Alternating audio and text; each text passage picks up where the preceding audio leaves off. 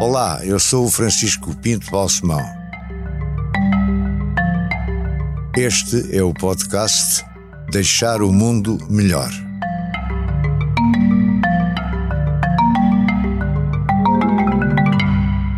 Esta entrevista foi gravada no dia 21 de dezembro de 2022.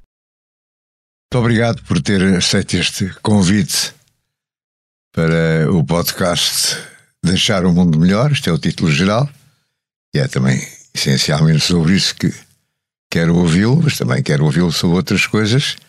Queria conhecer um pouco da sua vida. É, tem, se não me engano, a provecta idade de 61. 61. 61, portanto, cumpriu os 60. Foi um marco difícil quando chegou aos 60. Foi. Sentiu-se mais velho ou velho? Sentiu... O que é que sentiu? Não, olha, para já, obrigado por este convite e a oportunidade de, de podermos conversar. Não, eu, o único momento assim de transição de idade que senti uma diferença grande foi quando percebi que os jogadores de futebol tinham passado a ser mais novos do que eu. Ah. Esse foi o único momento que achei que havia qualquer coisa na idade. A partir daí. Mas tenho... aos 40, aos 50, não, aos 60. Não, não isso tem não vivido. Marcaram. Não marcaram, isso tem, tenho vivido naturalmente. Essa mudança, de facto, passar a ser mais velho que o jogador de futebol, é que para mim foi uma, foi uma mudança, mas essa foi bastante precoce. Nasceu em Lisboa, em São Sebastião da Pedreira. Sim. E sempre viveu nessa freguesia, sempre viveu por esses lados de Lisboa. Não. Quando era mais novo. Não, não. Eu vi, não. Nasci de facto em São Sebastião da Pedreira, numa maternidade que foi recentemente, aliás, eh, demolida, ali mesmo em frente ao bairro, em frente ao bairro Azul. E... Como é que se chamava essa maternidade? Boa pergunta. É. Eh, era, era onde era o pai da Catarina Vaz Pinto, eh, trabalhava. O obstetra, aliás, foi o. E não foi ele, foi, foi o pai de Manuel Pinho. O. Não, e depois vivi sempre ali, entre ali à volta do, do Príncipe Real e o, e o Bairro Alto. Quando eu nasci mesmo, os meus pais viviam na rua António da Glória, olha, no prédio onde vive agora o António Mega Ferreira. E depois, quando se separaram, a minha mãe viveu sempre, teve sempre casas ali nas. Que idade tinha quando os seus pais se separaram? É, um ano, creio. Portanto, não, não me recordo não mesmo. Não me lembro de os ver juntos? Não me lembro de os ver juntos. E depois o meu pai vivia nessa altura em Carcavelos, só veio para para Lisboa, para lá, para quando o meu irmão, no ano em que o meu irmão nasceu, porque estava numa casa maior, e a minha mãe viveu sempre ali entre São Mamed, uh, Rua da Alegria, Príncipe, Príncipe Real, teve várias casas, mas sempre ali. A mais duradoura foi, foi, no, foi no Bairro Alto, onde vivemos na Rua da Vinha, uh, onde eu vivi 17 anos. E a sua vida, filho de pais separados, os fins de semana, etc., era, era partilhada, umas vezes ia para Carcavelos, não, por exemplo, na, Lisboa, na, altura eu vivia durante toda a semana com a minha mãe Sim. e depois ao fim de semana ia para o, para o meu pai. Para Carcavelos? Para, primeiro para Carcavelos e depois ali para Ricardo Espírito Santo, ali em frente onde é o Instituto de Sá Carneiro, mesmo em sim, prédio, sim. mesmo em frente onde é o Instituto de Sá Carneiro. cruzava muitas vezes com o seu pai ali. Ali, pois, imagino. E depois. O qual, aliás, quer dizer que conserva uma excelente memória. Meu pai? Sim. sim, sim. Eu também. Pessoa, como poeta, como intelectual, como publicitário, como tudo. Sim. E, e, pronto, e tínhamos, e tínhamos enfim, cuidado naturalmente, enfim, esta rigidez do acordo, do acordo de divórcio foi-se diluindo e os, fins de semana foram substituídos por um jantar por semana uh, e as férias, enfim, e um período de, de férias, depois a partir de idade, quer dizer. Uh, e as férias eram, eram partilhadas e mas eram vividas em, em, em Portugal? Sempre. Uh, ou havia e dentro de Portugal em sítios diferentes do, dos habituais? Bom, os, os, meus pais só conheciam um sentido, saindo de Lisboa, era para o sul e para o Algarve. Não conheciam outro. Enfim, o meu pai, depois com o segundo casamento, aprendeu também que para além, a caminho do Algarve se podia virar para Trena, no, no, no Alandroal, porque a minha madrasta era, era, era de lá. Mas fora isso, era o Algarve. Eu tinha uma sorte imensa, que era passava umas duas ou três semanas com a minha mãe em Albufeira e depois mais duas ou três semanas com o meu pai no, no Carvoeiro. Portanto, tinha quase dois meses de Algarve. Numa altura em que o Algarve ainda não estava tão na moda. Sim, o Algarve era muito diferente. Eu lembro-me de ir para o Algarve desde sempre, portanto tenho memórias, sei lá, desde bem, de 64 ou, 60, ou 65, na, na praia de, de Valcentianos, por onde, por onde vou, e que já está agora o apoio de praia, já vai na geração dos netos, não é? Eu conheci os avós, conheci os, a geração dos, dos pais e dos, e dos tios, e agora já vou na geração dos, dos netos, sempre, tem sido sempre a mesma, a mesma família. Com a minha mãe, foi muitos anos, ela passou férias em Albufeira, até que depois, eh, quando voltou a casar, mudou-se para, para Lagos, e tem estado em Lagos, e portanto, aí da Albufeira também mudei para Lagos, e dividi-me durante uns anos entre Lagos e o Carvoeiro, Agora, recentemente. Isto até que idade? Quer dizer, nesta parte de férias, Sim. algarvias, o pai e, e eu com a mãe, hum. foi até que idade?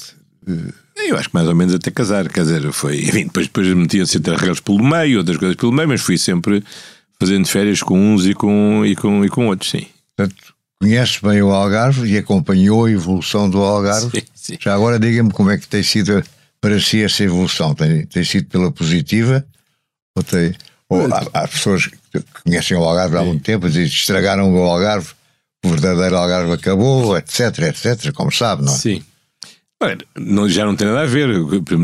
No Carvoeiro, nós durante muitos anos passámos férias numa casa extraordinária, que foi entanto demolida, mesmo no enfiamento do Vale de Valcentianes, que era uma casa de uma amiga do, do meu pai, onde não havia eletricidade. E, portanto, tínhamos uma coisa, aliás, muito engraçada, que é tínhamos um frigorífico que era alimentado a bilhas de gás.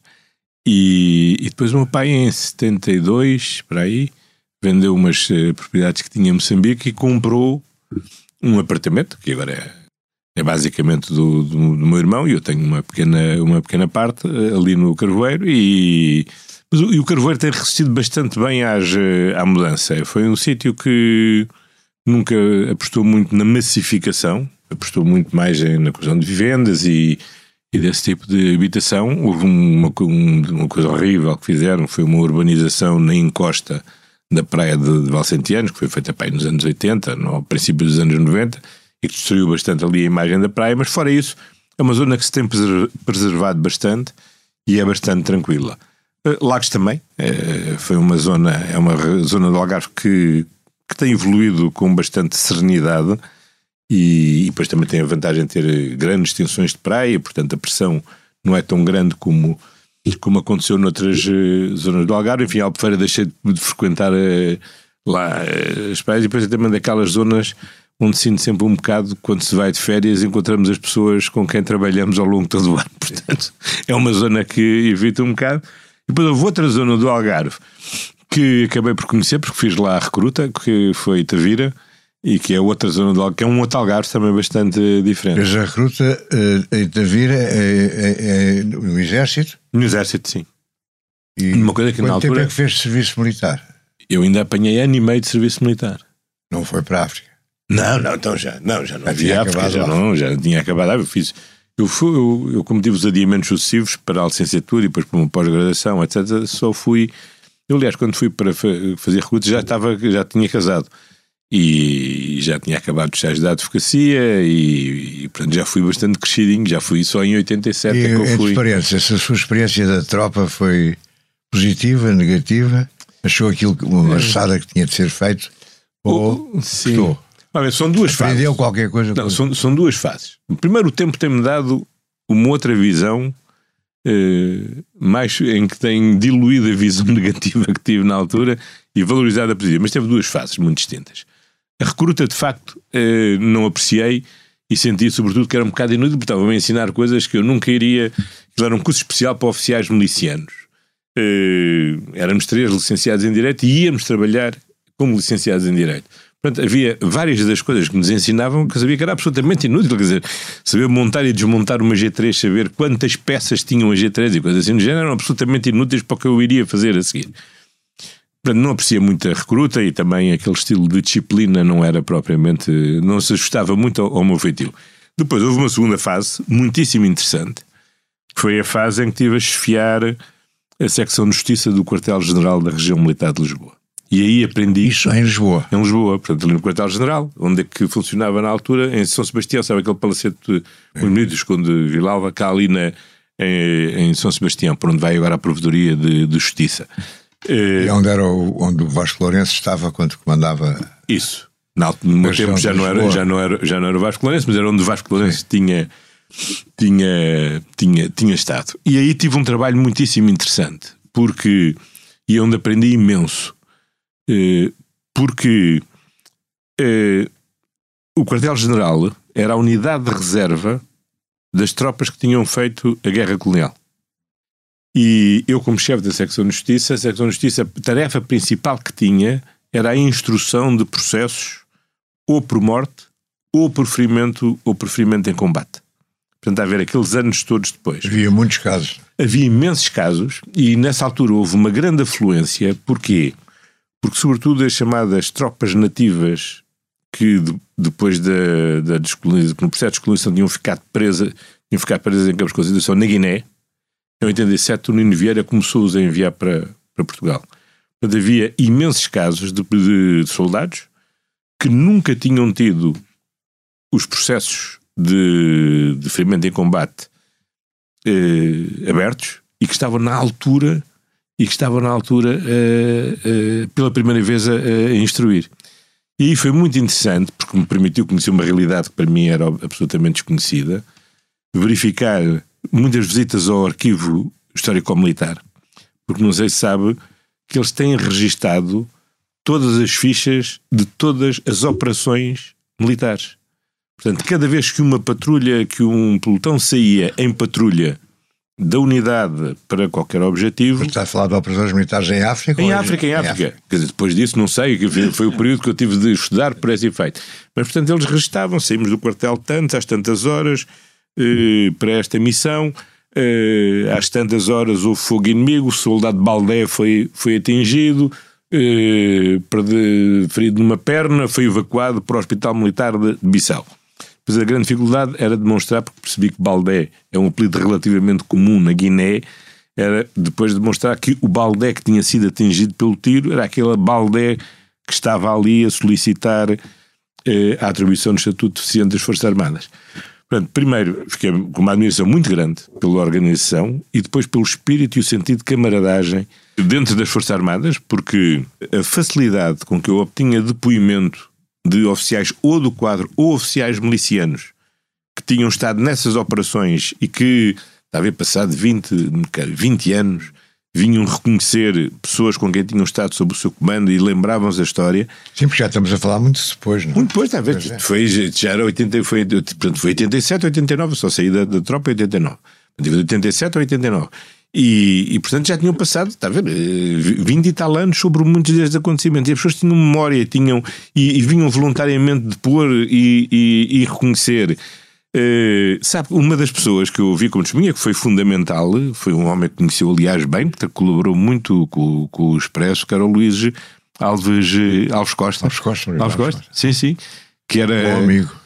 Que, coitado, porque ele comandou um pelotão onde houve vários, onde houve vários uh, vitimados no, em, em combate.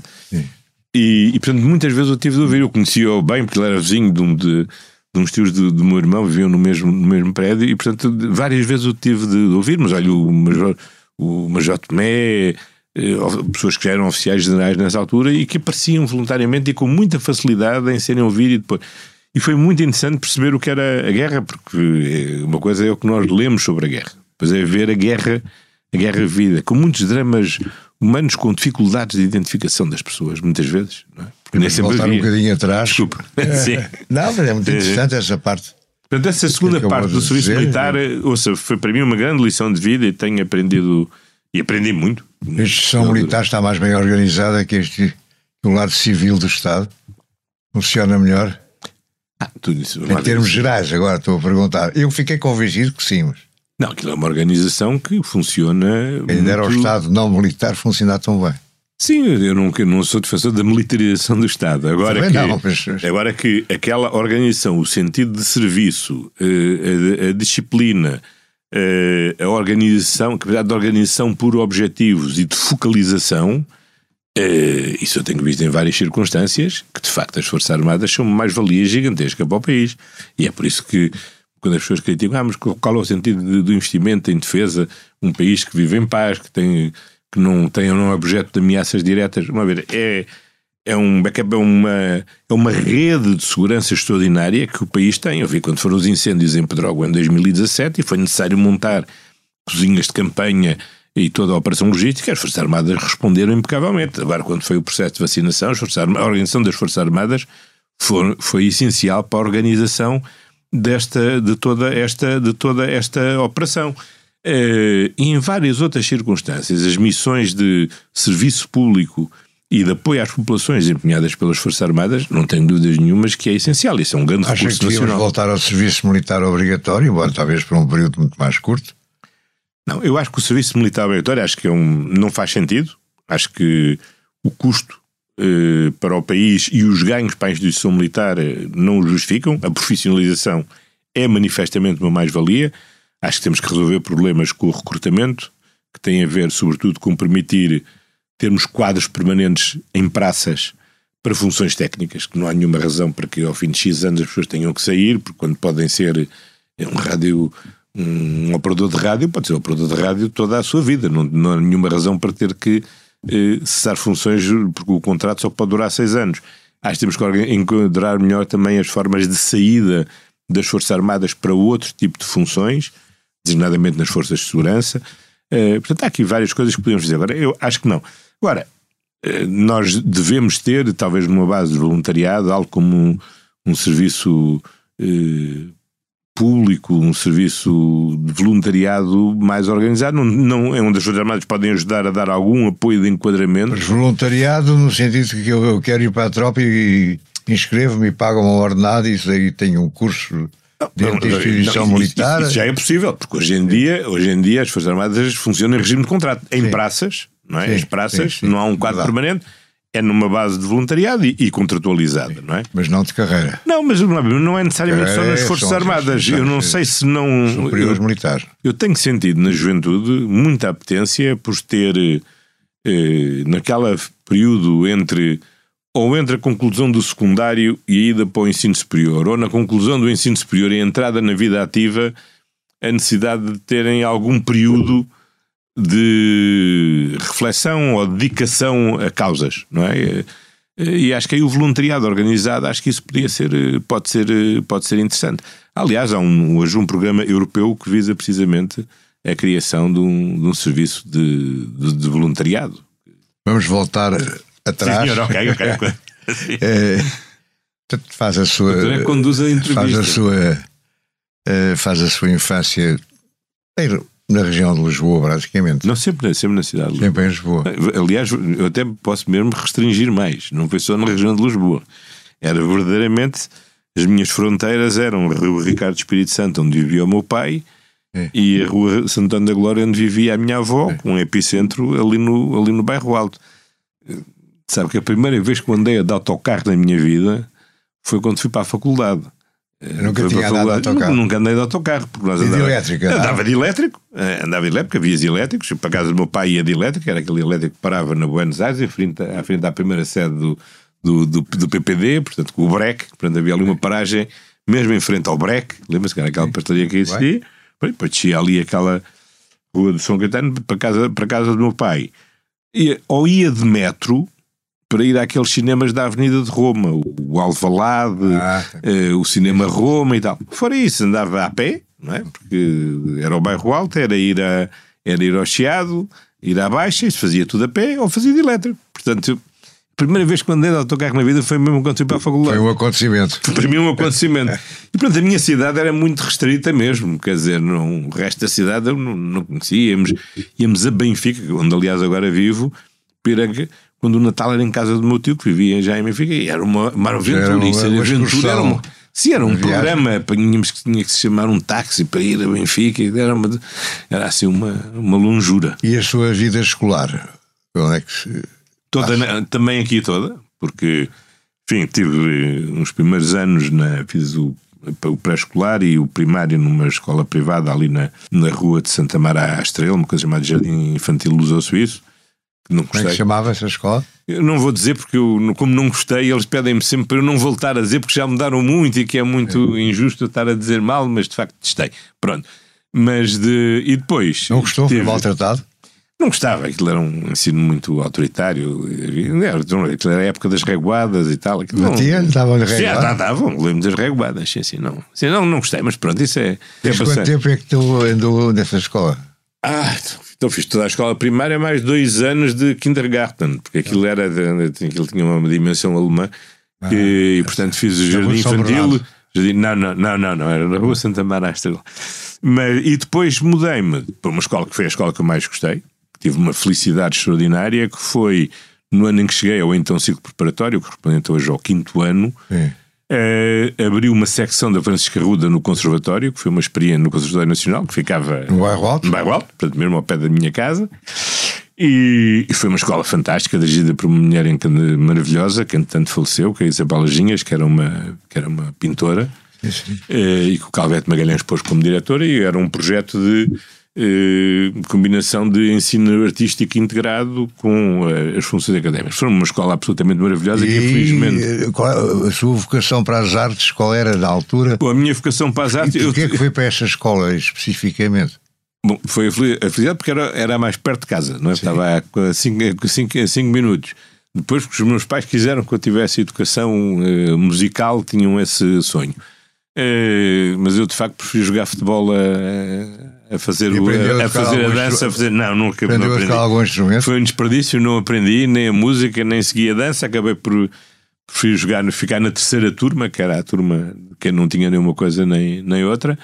Portanto, mas tive a felicidade de estar ali numa escola que funcionava o dia todo e, e, acho que, enfim, não tendo feito, nem tendo seguido nem o curso de dança, nem o curso de música, a verdade é que isso, está tudo, contribuiu muito para a, minha, para a minha formação. Infelizmente, a seguir ao 25 de Abril, os, os, direto, os professores resolveram sanear a diretora e os alunos e os professores resolveram expulsar a escola. Depois a escola depois acabou por andar em bolandas. Teve o primeiro, naquele ano de 74, 75, nós começámos as aulas só em fevereiro no, num palácio que é o Palácio Cabral. Não sei se conhece, que era o primeiro andar da casa da mãe da Helena Vaz da Silva. Sim. Os filhos dela, aliás, eram meus colegas, o Tomás e o, e o Salvador. Isso era lá mais para baixo. Era mais baixo, no fundo da calçada do campo. Tivemos lá um ano acampados e nesse ano eu decidi que, pronto, ia chumbar, porque não fazia sentido estar a começar a, as aulas em, em fevereiro. Portanto, passei, foi um ano em que aprendi imenso porque ia lá só a História e Trabalhos Manuais, que eram as duas disciplinas que eu gostava e os dois professores de que eu gostava. E, e, e, o resto andava na rua a ver a, a, ver a Revolução. Pronto, e tive a oportunidade, foi uma formação extraordinária para a minha, para a minha, para a minha vida. Depois a escola, felizmente, no ano a seguir. Mas eh, andava na rua a ver a Revolução, mas envolvia-se. Sim, sim, sim. sim, sim. Cartazes, fazia qualquer sim, coisa? Comecei, não? porque foi aí, está a ver, porque o caso República deve ter sido aí em maio, não sei agora de cor, de abril, Sim, maio, foi, foi, foi, por, por, maio de 75. Primavera, verão quase. Sim, pronto. E foi a primeira manifestação assim do PS que eu fui, eh, em frente ao caso República, durou logo três dias. E, e pronto, e a partir daí acabei por ficar eh, ali basicamente nessa coisa. Tinha assistido antes, imediatamente antes, ao assalto do Copo com à sede do MRPP que ficava na calçada do Compro, portanto, é. no próprio quarteirão onde era a minha, a minha escola, e como se recorda, o MRPP fazia parte, nessa altura, da grande frente eh, antitotalitária. Não, não, isso, não. Nunca me, isso, nunca me, isso nunca me atraiu. Aquelas coisas então, qual foi a força política que o atraiu? O PS. Porquê? Porque, olha, eh, é assim, eu. Então, uma coisa, foi uma coisa até quase epidérmica porque enfim, o meu pai era militante do Partido Comunista desde os anos, pois, desde sei, os anos 50. Por aí também não foi. E, e levou-me, não sei se recorda, que logo a seguir ao 25 de Abril houve ali vários para além do primeiro, 1 de Maio, no, no, no, no, estádio 1 de Maio, depois houve várias manifestações ali a seguir, uma delas de apoio a um dos primeiros governos de Vasco Gonçalves. E eu não sei, por mero acaso, não sei porquê, fui, devia, devia ser coincidir um fim de semana, ou coisa assim, fui com o meu pai. Foi apoiar o Vasco Gonçalves. Foi, foi apoiar o Vasco Gonçalves. E, mas é assim, pai, o segundo governo, uma coisa assim, ou o terceiro governo, não sei, não sei bem, foi logo aí no princípio. E fui com o meu pai. Fui com o meu pai com um grupo de pessoas que eu depois percebi, hoje percebo que eram as, era a zona onde estavam concentrados os, os militantes do, do Partido Comunista. E no final daquela manifestação, uma a mulher de um conhecido, assim, já é falecido, mas de um grande resistente anticomunista que, que eu tinha conhecido quando tinha saído da, da, prisão e tal, e que era amiga da família, que era da minha mãe, que era do, do meu pai. No final daquilo, eles começaram a cantar o Avante. E eu não contei por uma razão simples, é porque não sabia a letra. E ela disse-me com um ar assim quase religioso, dizer, meu filho, canta, canta, canta o avante, que é o hino do partido, uma coisa quase religiosa.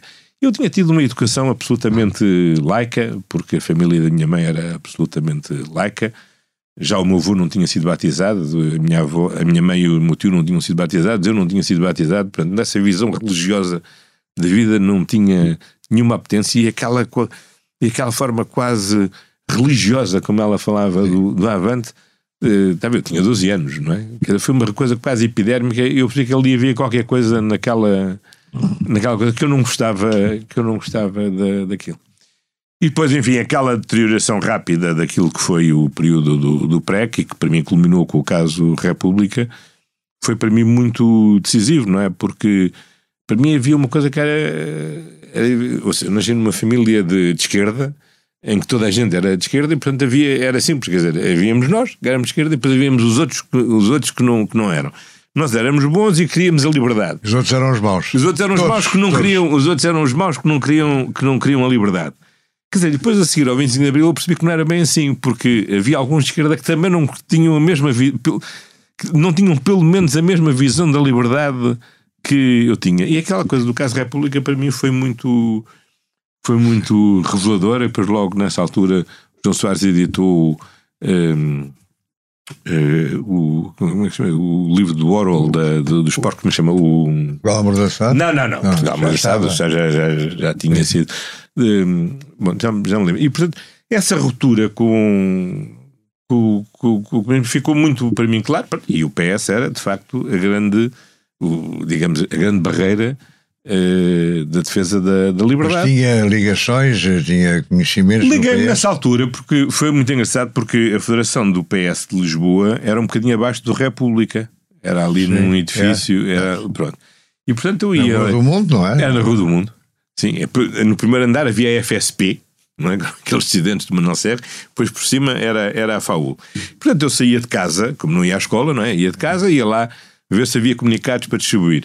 E nessa manifestação do caso República, conheci o Alberto Arons Carvalho, que na altura era secretário-geral da JTS e era jornalista, era jornalista do República. E achou graça e reparou num miúdo que andava ali, que esteve ali três dias permanentemente em, em, em manifestação. E pronto, e fui, e a partir daí comecei a participar em todas as, as, manifestações do PS e todos os comícios do PS, que eram muitos na altura, porque depois logo a seguir houve uma tentativa de ocupação da, da, da, da, Rádio Renascença e houve uma grande manifestação que Manuel Alegre convocou para irmos ao Patriarcado apoiar, eh, apoiar a libertação da Rádio Renascença. Quer dizer, aquilo era um regime mais ou menos de comício permanente, não é? Porque depois foi por ali fora até à, ao grande comício da Alameda e, e depois logo em setembro uma grande, uma grande manifestação pela liberdade de informação ali em frente ao diário, em frente ao diário de notícias, portanto todo esse processo do PREC. Como é que o seu pai militante do Partido Comunista Sim. reagia a essa ah, sua. Com grande tolerância. O meu pai tração um... pelo Partido Socialista. O, meu... Quer dizer, acho que ao princípio lhe custou, mas o meu pai era um homem de enorme tolerância. Quer dizer, aliás, porque tinha a ver com toda a formação dele, não é? Porque ele, ele apesar de ter ocasionalmente nascido em, em Maputo, Lourenço Marques, eh, toda a formação dele foi feita em Goa, não é? E Goa tem uma grande especificidade porque eu não sou o mais pequeno Estado da, da União Indiana, mas é, é, era um Estado onde, apesar de dominantemente católico, ele ter nascido numa família católica, os católicos goeses souberam manter também o sistema de castas, não é? Portanto, ele tinha, era, eu acho que eu digo sempre que ele era o único Brahman comunista que deve ter existido no mundo e ele tinha muito orgulho em ambas as qualidades. O Brahman é uma caixa superior. É, sim, sim, sim. sim. E, ele tinha... é uma coisa que nunca se perde. Sim, é uma coisa que nunca se perde. E ele nunca perdeu. É? E, e, ele estava pela sociedade sem classes, mas ser Brahman era alguém que ele tinha, seu caso, ele tinha, é ele tinha orgulho. Sim, deve ser, por, eh, por herança. Deve mas deve, não, sim, é, não. sim, sei, mas eh, não, não tenho isso em conta. Não, Agora, pratica? Ele tinha, não, não, não pratico, não pratico. Mas, ele, mas, mas o meu pai, não praticando, tinha, ele tinha essa toda a história dele era esta, tinha essa também essa, uh, eu diria, que o, o tornou um homem particularmente tolerante. A última grande discussão política, tivemos várias discussões políticas, a última grande discussão política que tivemos foi em 80, quando foi o golpe do Jaruzelski na, na, na Polónia, e tivemos, lembro, estávamos de férias no Algarve, não foi o golpe, mas essa grande discussão foi no Algarve. Mas para até às quatro da manhã, cá fora, numa enorme discussão política e tal. Depois, finalmente, às quatro da manhã, ele deu um argumento para o qual eu não tive resposta e encerramos as nossas. Qual era o argumento, lembra?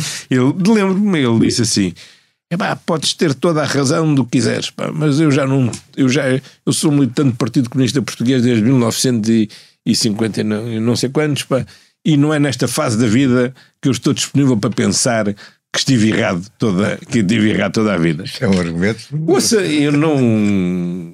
E, e pronto, eu, e ele viveu sempre, manteve-se sempre como militante do Partido Comunista Português até, até ao final. Eh, aliás, o caixão saiu da, da capela da, da, da Basílica da Estrela com a bandeira do Partido Comunista eh, por cima dele. Mas eh, Sabe que o Partido Comunista também é uma instituição com uma inteligência própria e sabe criar um espaço próprio dentro das pessoas para que as pessoas. É, é menos monolítico do que aquilo que nós eh, pensamos. É? Porquê? E eu fui percebendo, não, fui percebendo, aliás, eh, como depois nos anos a seguir, eh, muitos anos depois, com a queda do Muro de Berlim, aquelas sucessivas dissidências no, no, partido, no Partido Comunista, fui percebendo que, por vezes, ele não era insensível à argumentação de vários daqueles que vieram ser dissidentes. Ele nunca foi dissidente, mas percebi, ele era muito discreto, mas percebi, a admiração que ele tinha pelo Miguel Portas era muito grande e, e, e transmitiu-me, e portanto viveu sempre, queria, acho que ele queria um, o seu próprio espaço, o Partido Comunista permite às pessoas, ou pelo menos algumas pessoas, que tenham o seu próprio espaço de vivência dentro do Partido Comunista. Bem, eu vi isso, por exemplo, com o Saramago, quer dizer, o Saramago eh, apoiou-me publicamente quando eu fui candidato à Câmara de Lisboa, apesar de haver uma candidatura do Partido Comunista, e não deixou de ser militante do Partido Comunista, nem ter o apoio do Partido Comunista. Portanto, eles, eles lá têm uma forma inteligente, sabe que é um bocado como a Igreja Católica, que também sabe adaptar bem aos tempos e a criar os espaços de liberdade para que não percam fiéis. Não está a tratar é? de uma maneira demasiado doce a não. disciplina não, ver, eu, não, eu tenho tolerância. Eu tenho, eu tenho uma vantagem enorme, que é não preciso ter, tenho, não preciso ter nenhuma relação complexada com o Partido Comunista, porque, como lhe disse, quer dizer, a minha formação política foi feita nesse ano de 75 em ruptura e em combate mesmo com eles. Portanto, é um problema que está que para mim ficou esclarecido e, e ultrapassado. Agora, vamos lá ver. Eh, em 75, o, PC, o que o PCP representava da ameaça às liberdades em 75 não é o contributo que o PCP hoje dá à sociedade portuguesa. O mundo, o mundo é outro, o peso deles é outro, o que pensam hoje também verdadeiramente também já é, de, já é diverso. Acho que... Mesmo o que pensam em relação ao Putin? Não, o que pensa em relação ao Putin é exatamente o oposto do que pensa em relação ao, que pensa em relação ao Putin. Embora é curioso, se der atenção, a posição deles não é sobre o Putin. É, eles têm uma dificuldade inultrapassável em sempre que vêm americanos e Europa não conseguem estar junto.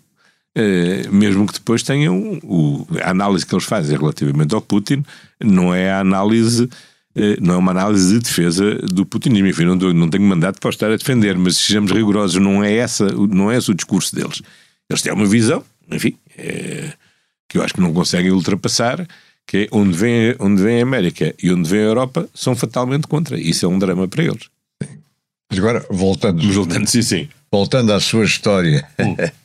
Verdade é o meu pai viveu com bastante tolerância essa, essa, essa coisa. Como, aliás, viveu quando eu lhes comuniquei que tinha decidido chumbar naquele, naquele ano, porque não ia. Coisa. Nós, aliás, fizemos uma RGA onde a maioria votou pelo chumbo. E conseguimos manter a disciplina até ao final. Muitos foram cedendo ao longo do, ao longo do ano. Depois o, o Ministério da Educação nomeou um, uma um gestor que era um homem admirável, creio que ainda está vivo, o Dr. Martins Ferreira, que foi tomar conta da escola e pô, começou aquilo, pôr aquilo na ordem. Uma das condições que nós tinha, punhamos é que tinham que sair da escola os professores que tinham saneado a nossa diretora. Eh, e ele disse: no próximo ano eu faço isso. Este ano não posso, porque não tenho professores. Diretora Isabel Ginha. Isabel Ginhas. E, e nós. Eh, porque foi saneada contra a vontade dos alunos. Foram os professores que, que, que sanearam. E nós punhamos como condição para que voltasse à normalidade que tirassem de lá os pessoas que tinham saneado a Isabel, Isabel Laginhas. E ele dizia-me, António, pá, isto não pode ser, este ano que não, não tenho professores para pôr cá, para o ano eles saem todos. E saíram todos. Saíram? Saíram todos, saíram todos. O, saíram todos, efetivamente, e a escola depois retomou a sua normalidade. E, mas foi muito engraçado, eu gostei muito desse homem, esse Martins Ferreira. Ele tentou-me convencer várias vezes que eu tinha que passar. Dizia, pá, mas tu que és um líder disto, tens, de dar o exemplo, porque senão ele chumba. Eu disse, mas eu acho que nós devemos chumbar. Quer dizer, porque o, o programa foi definido para ser dado em nove meses, não pode ser dado em quatro. Quer dizer, então não sei se nós não vamos aprender nada e tal. Mas nesse ano das passagens administrativas, foi o ano em que eu deliberadamente decidi, decidi chumbar. Não me arrependo nada, mas a minha mãe ficou preocupada tão preocupada que pediu uma coisa única, que foi ao meu pai que falasse comigo. Era uma coisa que ela raramente fazia, porque achava que ela que, é que resolvia os problemas. Mas achou que isso era suficientemente grave. Porque... E então o meu pai fez uma coisa que nunca tinha feito, foi convidar-me para almoçar. Para foi uma coisa formal. Formal. E onde é que foram almoçar, lembras? Não, não me lembro. Sabe, sabe, tenho imensa pena, mas não lembro onde é que foi esse almoço. Lembro-me da conversa. Ele me tentou explicar que um ano eu ia, no futuro sentir imensa perda desse ano da, esse ano da vida, porque ia ficar atrasado, os meus colegas iam ultrapassar-me, iam chegar primeiro ao liceu, iam chegar primeiro à universidade, iam começar primeiro a trabalhar. Vais ver que isso vai-te fazer imensa falta este ano e tal. Bom, a verdade é que, olha, eh, chegado aos 101 anos, foi dos melhores anos da minha vida e onde eu mais aprendi. Porque eu tive um, uma sorte fantástica, que eu espero que mais. Uma sorte que também espero que mais ninguém passe, que é viver há uma, o princípio da adolescência no ano da Revolução. Pronto, espero que não haja mais revoluções e, portanto, essa experiência não se possa viver. Mas, de facto, foi um ano extraordinário onde aprendi, onde aprendi imensas coisas que não ensinavam na, na escola e que também não ensinavam necessariamente nos livros. Uma coisa é ler eh, os, os, os, sete dias, os dez dias que mudaram o mundo, outra coisa é viver a revolução no dia, no Sim, dia a dia claro, e na claro, rua e nessa, claro. e nessa dinâmica pode viver isso noutra, noutra condição, menos na rua, mas entre a redação, entre, entre a direção do, do PPD e PSD. Nessa altura nunca teve nenhum dos governos provisórios. Uh, não. Não. Mas, não, pronto, mas, estive na rua e nos comícios. Estive na rua e nas pronto. E a levar pedradas. Sim, e... pronto. Mas, mas e, pronto, e foi uma grande aprendizagem política. Com certeza. Não foi? Ia ter salas de espetáculo invadidas, ia ter de andar para cara, mas pronto, faz sim. parte da vida. Sim, não? É? sim, poxa. E depois aprendi depois aquela coisa, também vi, porque entretanto a minha mãe foi saneada depois do, do século, porque a certa altura, não sei se recorda, já, já no. Já foi para em setembro ou outubro que o PC e os credistas ocuparam, o, ocuparam século. o século e sanearam. E depois ela um, e outro grupo foram ocupar uh, uma livraria que o século tinha no Rocio, não sei se lembra. Tinha já não lembro. E fizeram então uma edição pirata do, do século. Do século. Do século, que era, era impressa. Não sei, creio que, na, creio que era no Jornal Novo, não sei, não sei bem onde é que era impressa. Devia ser em Mirandela ou coisa assim, não sei. E o, e... Mas só uh, para hum. falar um pouco mais do seu pai. O seu pai tinha família em Goa? Tinha e tem. E nasceu, e, nasceu, e, e, nasceu em Moçambique, por acaso, como disse há pouco, foi isso? Sim, a minha avó tinha vindo, minha avó sofria dos pulmões e tinha vindo para a Suíça fazer um tratamento. E depois, no regresso a Goa, fizeram escala em, em Moçambique, onde ela tinha uma irmã. Uh, e estas viagens levavam todas muito tempo, não é? tudo era de barco. Claro. Portanto, deu tempo para engravidar e, estando grávida, acharam que era muito perigoso prosseguir a viagem eh, nesse estado. Ela permaneceu, ficou em casa da minha da irmã, na, em, em Moçambique. O meu avô regressou a Goa para tratar lá das, dos negócios. Pronto, ela ficou e depois só aos dois anos é que acharam que a criança já tinha idade suficiente para fazer a travessia marítima do, do Ínico de, de Moçambique até, até, até, até Goa. Portanto, foi a primeira goça mas tenho os parentes ainda em, em, em, Moçambique, não é? O Sérgio Vieira. Já não, porque faleceu este ano. Faleceu. Mas tenho lá o filho, ainda agora, quando fui a Moçambique, tive com o filho, faleceu, faleceu este ano. Tive o Sérgio, e ele tem um filho, com quem, enfim, tem vários filhos, mas há um que eu conheço, que ele me tinha, fez o cuidado de aprender. A vez anterior que eu tinha de Moçambique, acho que ele tinha a noção que devia estar a, a afinar-se. Ele era o homem do Banco de Moçambique, não era? Ele foi muita coisa, não é? Mas também foi governador do Banco de Moçambique, entre várias coisas que eu foi. Conheci-o nessa altura. Pois. Foi isso, foi governador do, do Zambese, enfim, foi general da, da Frelimo. E era seu primo. Era primo era? direito do meu pai. Era Sim. Primo e quando estava com ele, Tratavam como um familiar? Sim, sim, havia sempre, uma sempre, relação sempre, de sempre. intimidade familiar. Sim, ele, eu conheci-o em casa do meu pai. Hum. Também, que estava, acho que também estava na cidade. Sim, cá. Ele veio cá. Eh, eh, e depois o meu pai organizou um jantar com todos. E ele teve uma coisa muito curiosa. Ele devia estar a sentir que já devia estar doente. Da penúltima vez que eu tinha a Moçambique, fez questão de de me apresentar um dos filhos para dizer que era para assegurarmos a continuidade dessa, desta, desta, relação, dessa relação familiar. O socialite José Castelo Branco tem alguma É ir- coisa a ver com este Tem, tem porque é irmão do Sérgio. Ah, é irmão. Era irmão do Sérgio, o Sérgio faleceu.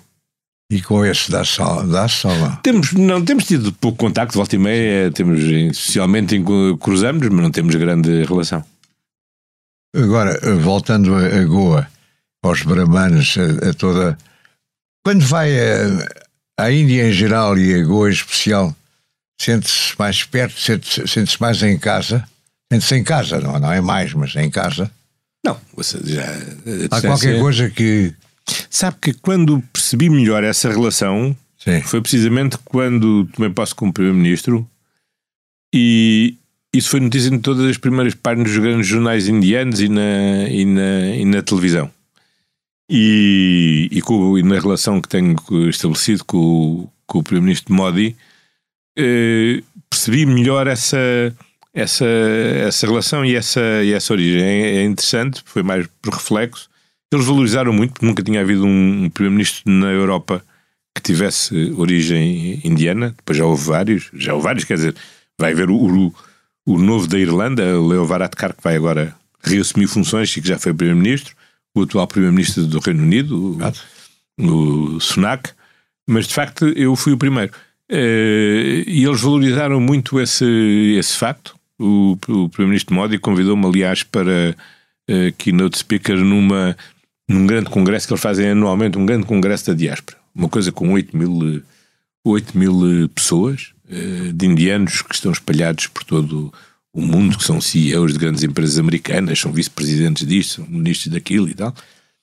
Eh, foi muito marcante, porque foi, aliás, no dia do funeral do Dr. Mário Soares e que ele tinha falecido na véspera. Eu hesitei o que é que havia de fazer, mas enfim, achei que tinha que continuar e prossegui a viagem. Falei com a Isabel e com o João e eles também compreenderam. E foi muito impressionante ver que o, o Primeiro-Ministro Modi che- fez uma intervenção explicando que Mário Soares tinha sido o homem que, aliás, como Ministro dos Estrangeiros, tinha restabelecido as relações diplomáticas entre Portugal eh, e a Índia, que tinha falecido, quem era, fez uma grande explicação sobre o que era o Mário Soares e pediu a todos que fizessem um minuto de silêncio. E foi verdadeiramente impressionante ver uma sala gigantesca com mais de 8 mil pessoas, tudo a levantar-se em silêncio, a fazer um minuto de silêncio com o Tomás Jorge. Foi muito, foi muito impressivo. Agora, Agora lá temos uma, temos uma prima, portanto, o meu tio já faleceu, temos uma, temos uma tia que vive lá, que é uma e tem que é primos da sua geração ou mais, mais novos? E tenho dois primos da minha geração. Um que vive na Finlândia, porque o meu tio casou com uma finlandesa que sobrevive, mantém-se viva. O meu primo mais velho vive, mudou-se para a Finlândia e vive na, vive na Finlândia. A minha prima mais nova continua a viver em, continua a viver em Goa. Agora, voltando cá, eh, tem um irmão chamado Ricardo Costa, É, é verdade. Conhece-o conhece bem. ambos conhecemos muito bem, que é o diretor de informação do Grupo Empresa. Faz sempre questão de não misturar a relação consigo, que ainda hoje, quando tive o prazer de o esperar ali à, à entrada, o Ricardo não estava, como nunca está quando, quando o primeiro-ministro cá vem. Eu acho que isso é compreensível, mas dá-se bem com ela. Não, Dá-se- Dão-se bastante. Sim, nós, nós, nós damos, nós tínhamos, vamos ver, como eu o digo, seu único irmão. é, e não- como aliás eu costumo dizer, nós somos irmãos por escolha. É, é. porque somos filhos de dois casamentos, temos sete anos de diferença, nunca vivemos juntos, portanto, quer dizer, foi preciso querermos ser irmãos para sermos efetivamente irmãos, porque quer a diferença de idades, quer a organização familiar, faria com que cada um tivesse seguido a sua vida sem termos uma sem termos relação de proximidade. Portanto, é, somos irmãos mesmo porque escolhemos ser irmãos, o que é raro. Claro. Os irmãos costumam ser uma casa da biologia. Mas eh, no nosso caso não foi, não tem sido. Eh, sim, acho que temos conseguido encontrar forma de, de termos atividades que são potencialmente conflituosas, eh, mantermos uma grande separação. As pessoas não acreditam, mas não falamos. Eh, não falamos da. Bom, praticamente não falamos de política, nem, de, nem de jornalismo. As pessoas acham, mas como é que, é possível, mas como é, que é possível? Sim, é assim, olha, tem sido tem sido. Falam tem sido... das borboletas, do, do, do sol. Olha, das borboletas do futebol, ele teve a felicidade de escolher ser sportinguista, portanto temos aqui um tema de, de confronto bom, porque eu não sou.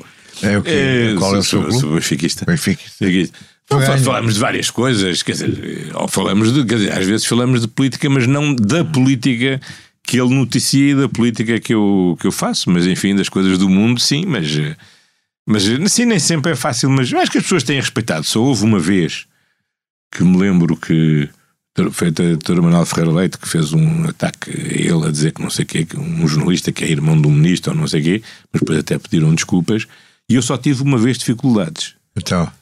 Porque hoje toda a gente sabe que eu não sou fonte do meu, do meu irmão, nem falamos, nunca falámos de, da atividade, nem ele nunca me, nunca me queixei de do Expresso ou da SIC ao meu irmão, nem o meu irmão nunca me pediu informações, portanto temos aqui uma barreira muito cerrada entre, entre os dois, nem também dei notícias ao meu irmão, mas só tive dificuldade, sabe, uma vez, de uma coisa absolutamente extraordinária. Foi.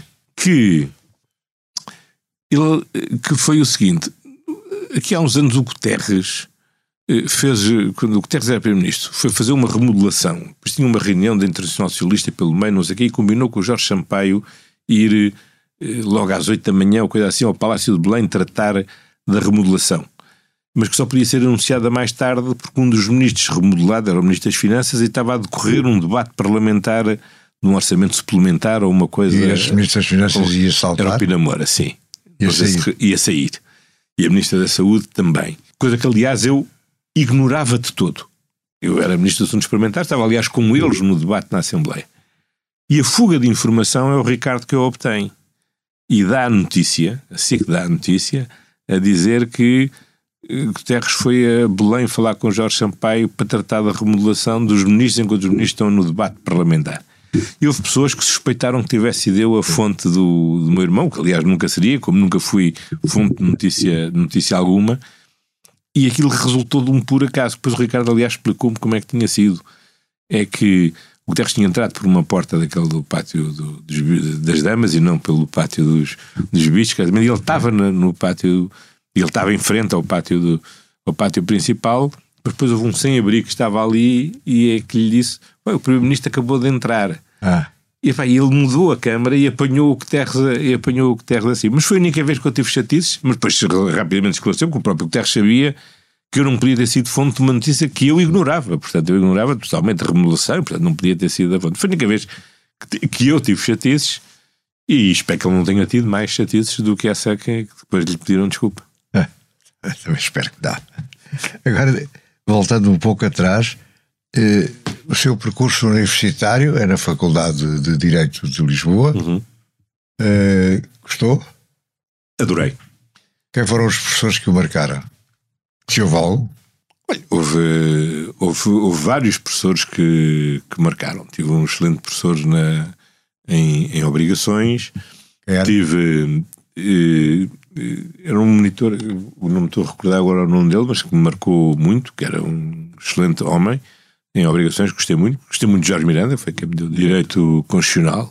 O, o, José Gabriel Queiroz, que foi por duas vezes meu professor em Direito Administrativo e em Direito Administrativo 2. Bom, e depois o nosso comum uh, amigo, uh, atual Presidente da República, que, que, foi um professor já no quinto ano, mas que foi, mas que foi, um, foi um professor bastante marcante. Então, vários assim. Marcou o Marcelo Rebelo Souza? Sim, sim, sim. Sim, sim. Deu-me, aliás, a melhor nota que eu tive no. no é foi? Quanto foi? Com 17. É bom. Foi. 17 em direito é uma maravilha. Era, sim. Sim, sim, David, eu acabei com média de 15, foi a nota mais alta que, que, que tive. E gostou de tirar o curso? Adorei, adorei, adorei estudar o curso de Direito. Houve, olha, eu tive, foi muito intercalado, eu adorei, testei a escola primária, como já expliquei, adorei aquele período do ciclo preparatório, que é a primeira na, na Francisca Aguda, que é depois quando aquilo continuou como Fernão Lopes, não gostei nada do, da minha experiência no, no liceu e depois adorei aqueles 5 anos de faculdade. E gostei muito de estudar Direito. E aquelas cadeirões que as pessoas não gostam, internacional privado, administrativo, penal, uh, adorei muito, gostei muito dessas Chegou a fazer advocacia, ter escritório. Sim, eu depois acabei o curso, fui estagiar para, para o escritório que era onde o meu tio era sócio, que era, enfim, era mais conhecido pelo, por ser o escritório do Jorge Sampaio e do Vera Jardim, que foram os meus patronos. O meu tio, apesar de sócio do escritório, na altura já tinha deixado o escritório e estava no Banco de no Banco de Portugal, onde fez depois o resto de toda a sua carreira. E, e pronto, fiz aí o estágio e lá. Era um escritório mais ou menos dos ex-MES, não é? Tinha vários, tinha vários ex-MES, havia. Mas também fundadores do PSD, como o Júlio Castro Calda. Sim. Era, era, aliás, um dos, foi um dos meus grandes mestres, foi o Júlio. Não foi o meu, não foi o meu, meu patrono, uhum. mas o Júlio Caldas foi um dos meus grandes mestres. E, e, e portanto, estive aí no escritório eh, portanto, de 85 a 93. Uma das vantagens, aliás, ter ficado colocado no quartel-general é porque era mais ou menos em frente ao escritório, no Duque d'Ávila, portanto conseguia estar nos dois sítios ao mesmo tempo, ainda dava aulas à noite na faculdade, portanto foi... Deu aulas na faculdade? Sim, como monitor. Estive lá oito anos, como fui oito anos monitor na, na, faculdade. E depois estava a fazer o. Estava a começar a fazer o mestrado quando me chamaram precisamente para, para fazer a tropa e pronto. E depois, quando saí da tropa, já me meti na, mais na política e já não tinha tempo para, essa, para essas vidas académicas. E concorre a Lourdes, por exemplo, não é? A primeira grande empreitada em que se mete é essa de Lourdes e do sim, Burro. Sim, em 93. Do Burro sim, e do sim. Ferrari, que ficou famosa. Sim, sim. É a Lourdes, não é? A Lourdes, é a Lourdes. É. Foi em 93. Não ganhou? Não, tive, tive quase. Fiquei ali a 0,7%, mas, mas não ganhei. Uh, foi um, mas foi um grande desafio que o Guterres me lançou nessa altura e que, e que gostei, adorei. E ainda hoje tenho uma relação muito forte ao Conselho, Mas ao Conselho depois no PS, pelo que eu consegui recordar, apoia o Vítor Constâncio, apoia o Jorge Sampaio e, de certa maneira, numa primeira fase, pelo menos, é contra o António Guterres. Sim, no, no Congresso, em que o António Guterres disputou a liderança ao Jorge Sampaio, Sim. eu apoio o Jorge Sampaio. E, e hoje? Como é que está com o António Guterres? Ah, muito bem. Muito bem. Aliás, o, o PS tem uma boa tradição, acho eu, que é todas as há momentos de grande divisão e de confrontação, como foi com entre o Mário Soares e o ex-secretariado, depois nas disputas entre o Jaime Gama e o Vítor Constâncio, depois o Jaime Gama com, com o Sampaio, depois o Sampaio com o Guterres, mas eh, após esses momentos de grande disputa há sempre, um momento, há sempre uma reunificação geral eh, dentro do PS e é uma a tradição de tolerância, de liberdade, de democracia interna no PS eh, é um fator muito positivo. Não acontece o mesmo com, com o PSD, como sabe, cada liderança que vem acaba por decapitar eh, tudo o que vem de trás. Enfim, ah, não, não me parece que seja. Uma... sempre, mas enfim. Ah, mas vejo... Agora não, eu não Está bem, está bem. Não, não, não, não, quero, não vou discutir consigo. não, mas veja o que acontece nos grupos parlamentares. Estão sempre. Enquanto o PS tem uma grande continuidade. E depois, em 93, portanto, essa grande disputa entre o Guterres e o Sampaio foi em 91, 92. Eh, e depois, em 93, houve essa grande reconciliação e que passou, aliás, pelo convite de vários de nós para sermos candidatos autárquicos, entre os quais eu próprio que fui candidato em 93, depois integrei todos os governos do António Guterres, do Mas primeiro ao último dia. de Estado e é depois ministro, não é? Uh, em 94.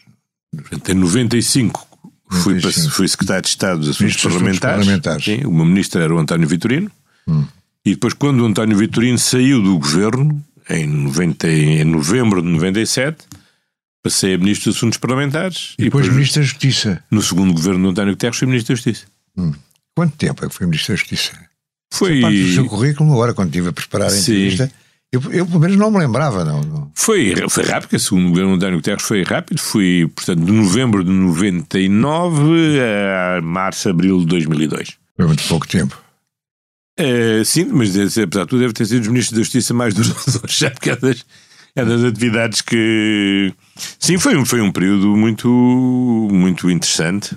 Muito interessante. Na altura, o Zé Miguel Ju disse que tinha que se dava, que me apreciava mais do que aprecia hoje, disse mesmo, era bastonário, disse mesmo que eu tinha sido o melhor ministro da Justiça e da Democracia, o que era certamente um exagero, mas foi um exagero. O José Miguel disse hoje não o aprecia? Aparentemente não, quer dizer, vejo então. que está muito azedo, mas é. está muita gente. Diz mal sim. Nossa, mas isso, sabe, como sabe por experiência própria, quando somos primeiros-ministros, não. É verdade. É? é uma atividade que não é propriamente muito elogiada. Depois volta à Assembleia da República em 2002, apoia Ferro Rodrigues, é líder do grupo parlamentar e, e depois, é, mais adiante, é, acho que em 2004, vai para a Europa, parte para a Europa. Sim, fui, vou, para, fui é para o Parlamento Europeu. Parlamento Europeu. Sim. Porquê?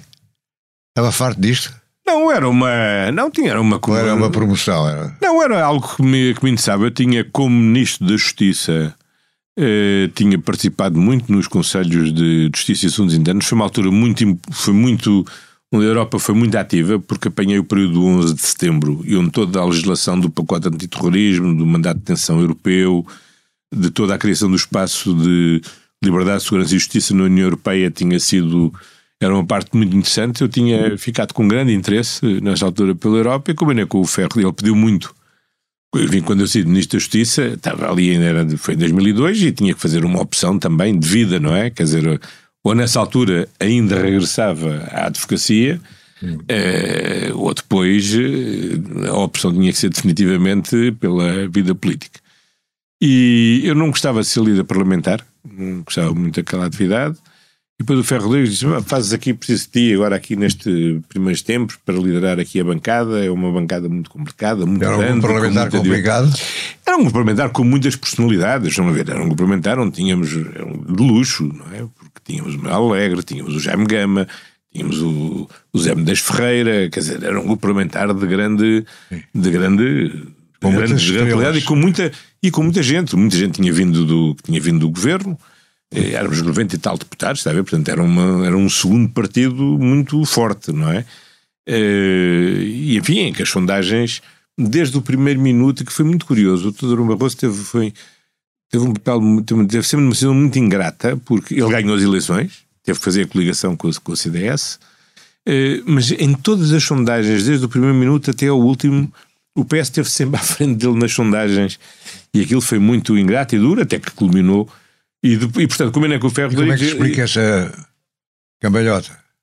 Sim, sabe, aliás, a tendência das sondagens durante toda a campanha eleitoral foram sempre com o PSD a descer e o PS e o PS a subir. Quer dizer, há sempre quem diga que se as eleições tivessem sido duas semanas mais tarde, o Ferro Rodrigues tinha ganho as eleições. Enfim, nunca saberemos. Nunca saberemos não, e, e, e, verdadeiramente não interessa para a história. Agora, a verdade é que, por exemplo, ele na altura pediu muito, insistiu muito para que eu fosse líder parlamentar. E disse: ok, muito bem, farei líder, líder parlamentar há uns tempos, mas então mas depois tenho que ir fazer outra coisa e, e gostava muito de ir para o Parlamento Europeu. E fui, na lista encabeçada pelo professor Sousa Franco, que foi, aliás, teve um resultado extraordinário, apesar da, do drama horrível dele ter, eh, dele ter falecido no último dia da campanha eleitoral, e fui com um compromisso que tinha que assumir com o Ferro Rodrigues, que ele disse, ok, tu vais para, para, para o Parlamento Europeu, mas se o PS formar governo, tu voltas. E eu disse, ok. Depois, entretanto, ele saiu da liderança do PS, o, o engenheiro Sócrates foi secretário-geral e renovou esse compromisso comigo. Disse, eu mesmo vou... Mas com, com, a sua concordância. Não, com a minha concordância, e eu assumi o compromisso, sim senhor. E Bom, e assim foi. Portanto, agora nunca imaginei que, sinceramente, nunca tinha imaginado que o processo político em Portugal eh, se tivesse evoluído de uma forma tão rápida e, portanto, acabei por estar oito meses no Parlamento, no Parlamento Europeu e, ao fim de oito meses, regressei do Parlamento Europeu. Foi para lá de armas e bagagens com família, etc. ou não? Ouça, a família só não foi porque fomos a meio do ano letivo, mas cheguei a arrendar uma casa para a família toda aí. Estava previsto que, portanto, no ano letivo seguinte, a família se juntasse a mim em Bruxelas. Deixar o mundo melhor tem o patrocínio da Hyundai. Juntos avançamos para uma mobilidade mais sustentável. Porque o que move a Hyundai hoje é garantir um mundo melhor às gerações de amanhã. Hyundai. Mudamos o futuro. E a sua mulher acompanhava bem? Sim. Mulher... sim, sim, sim, sim. A sua mulher tem-o acompanhado bem ao longo deste todo este Sim, ela, ela sofre, quer dizer, ela tem. Queixas de não conver ou não? Não, queixas obviamente de, de, pouca atenção, depois como de ela tem pouca apetência para eventos eh, sociais, é mais reservada, portanto é uma, pouco, é uma certa violência de, que ela se impõe a si própria para fazer um esforço de, de acompanhamento. Curiosamente gosta muito de fazer campanhas eleitorais, porque diz que é uma. Aí é já. um momento, aí, aí gosta, aí gosta, aí gosta. Nos outros momentos procura o menos possível aparecer e tal. Mas, eh, enfim, tínhamos organizado a vida para, de facto, estávamos ali uns anos em Bruxelas, mas pronto, as coisas foram como foram. O, houve aquelas eleições antecipadas, houve aquela maioria absoluta, e portanto, em março de 2004, deixei o Parlamento Europeu e regressei, Para o governo de Sócrates. e regressei para o governo de Sócrates. Isto como é que foi? Foi, mas olha, foi, foram, tive dois, foram dois anos eh, muito interessantes. Dos quais conseguiu sair mais ou menos imaculado. Consegui, ou seja, sempre, saí muito cedo. Num, está a ver, eu tinha, portanto, o governo formou-se em março ou abril de 2005 e dois anos depois eu saí para a candidatura à Câmara de Lisboa. E tive dois anos como ministro, como ministro de Estado e da Administração Interna. Como ministro de Estado tratava das questões da simplificação administrativa e da modernização. Foi quando lançámos o cartão de cidadão, a empresa na hora, o documento único automóvel, o Simplex. Foi tudo lançado nessa altura. Eh, que era verdadeiramente aquilo que, o que eu tinha dito que queria ser. Ele pediu muito para além de ser isto, ser também ministro da Administração Interna. E foi. Eu disse: Olha, fui ministro da Justiça, não sei se a coisa vai correr bem, mas correu muito bem e adorei ser ministro da Administração Interna. É uma função muito dura. Eh, Se for lá à galeria dos ministros da Administração Interna, vai ver que é das funções que, ministeriais onde as pessoas menos tempo duram no exercício de funções. Menos é- tempo durou? Menos Sim. tempo duram, ou seja, é de uma enorme instabilidade. Quando eu fui por ministro. desgaste, por cansaço, por Pois é, porque é um incapacidade. ministério, porque é um ministério que está sempre a haver. eh, É um ministério dos problemas. Quer dizer, quando não há problemas, não é ninguém a notícia do Ministério das Internas. Mas eh, o problema é porque ou há cheia ou há, ou há incêndio. Ou, ou há um, um criminoso que mata um polícia ou um polícia que dá um tiro num cidadão. Quer dizer, é um ministério que gera problemas permanentemente. Adorei, mas adorei ser ministro da Administração Interna. Foi uma coisa verdadeiramente apaixonante. Tive uma recruta duríssima. Foi aquele primeiro ano logo dos grandes incêndios de 2000 de 2005, mas isso permitiu-me também fazer a reforma da proteção do sistema da proteção civil e acho que enfim, o país ganhou muito, tem ganho muito com essa reforma que foi, que foi feita. E Fizemos uma reforma interessante nas forças de segurança, na PSP na, e na GNR. Foi um período que foi, eu gostei muito. Aliás, devo-lhe dizer, a única função na vida política que verdadeiramente não gostei de exercer foi a de líder parlamentar. Cumpria, enfim, acho que com, com algum brio, com brio, mas sem gosto. Eh, Fora essa, tenho, todo, tenho tido a felicidade de ter só funções na vida política que gosto muito de ser. Adorei eh, ser Presidente da Câmara, adorei ser Ministro da Justiça, adorei ser Ministro da Estado da Interna. Gosto muito das funções que das funções que atualmente que as funções que atualmente exerço e portanto olha, tenho tido felicidade. Deixar o Mundo Melhor é um podcast de Francisco Pinto Balsemão com música original de Luís Tinoco. A sonoplastia de Joana Beleza e João Luís Amorim. O vídeo e a edição de José Seduvim Pinto, Carlos Paes e Ruben Tiago Pereira. Transcrição de Joana Henriques e apoio à edição de Manuela Goxa Soares. Imagem gráfica de Marco Grieco. Produção de Margarida Gil.